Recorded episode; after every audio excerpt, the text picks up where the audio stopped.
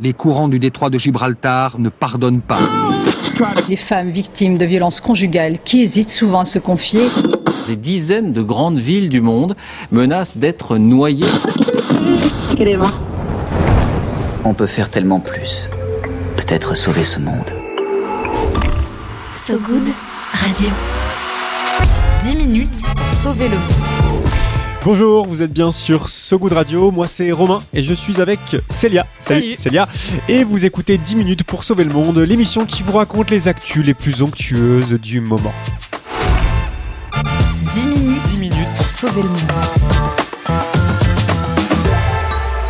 So Good Radio. So Good Le ski aura-t-il encore sa place en 2050 Est-ce que nous, monchus du coin, pourrons rider les pentes enneigées de nos montagnes dans 30 ans?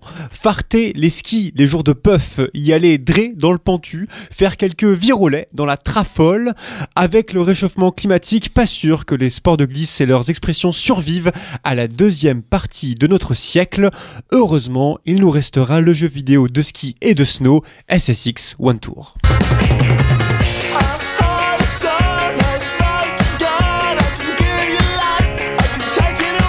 SSX One Tour jeu vidéo de glisse, euh, pas sûr que tu connaisses Célia. Non, pas du tout. Sorti en 2005, t'étais encore un peu jeune. Sorti sur PS2 il y a presque 20 ans déjà, ça me rajeunit pas. SSX c'était un peu comme GTA, ce genre de jeu où la musique avait une place centrale. On y découvrait des pépites comme ce son du groupe Block Party. SSX, un des rares jeux vidéo dédiés au sport d'hiver et dont la nostalgie se décuple peu à peu à mesure que la menace sur les sports de glisse grandit. Oui, car la Cour des comptes, l'impérieuse Cour des comptes vient de le révéler dans un rapport. Le modèle économique du ski français est, je cite, à bout de souffle. D'ici 2050, selon la Cour, toutes les stations de ski françaises seront plus ou moins touchées par la montée des températures. Alors au-delà de l'impact du climat sur les stations déjà bien documenté, ce que pointe la Cour des comptes ici, c'est le faible niveau d'adaptation des stations de ski. En gros, la seule solution mise en œuvre actuellement, c'est la production de neige de culture, de l'eau prélevée, refroidie, vaporisée par canon, une méthode court-termiste qui ne serait pas à la hauteur. Les enjeux sont grands, la France est en numéro 2 mondial des destinations de tourisme hivernal, toute une économie en dépend. Ouais, numéro 2, euh, juste derrière les États-Unis. Les stations de ski sont de plus en plus fragiles, la production de neige coûte cher, marche de moins en moins bien et modifie parfois le cycle de l'eau. L'eau n'est que prélevée, certes, elle est restituée, mais son écoulement change, précise la Cour, d'où l'impératif de passer à un autre schéma, insiste-t-elle, de se projeter sur les 20-30 prochaines années, diversifier ses activités notamment?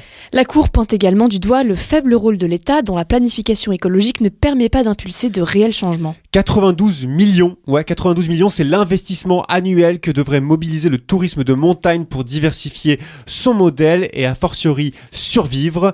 Parmi les diversifications possibles, la randonnée en raquette, bien sûr, on pense souvent à elle, mais il y a aussi le ski de fond, hein, le ski de fond qui ne nécessite pas toujours de remontées mécaniques et d'engins de damage pour aplanir la neige. On va un peu moins vite, certes.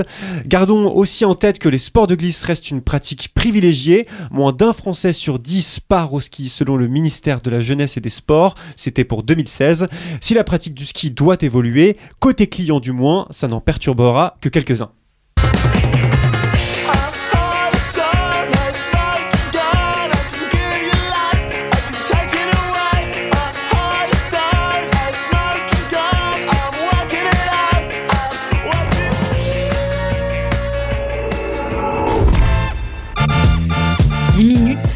Sauver le monde. So Good Radio. So Good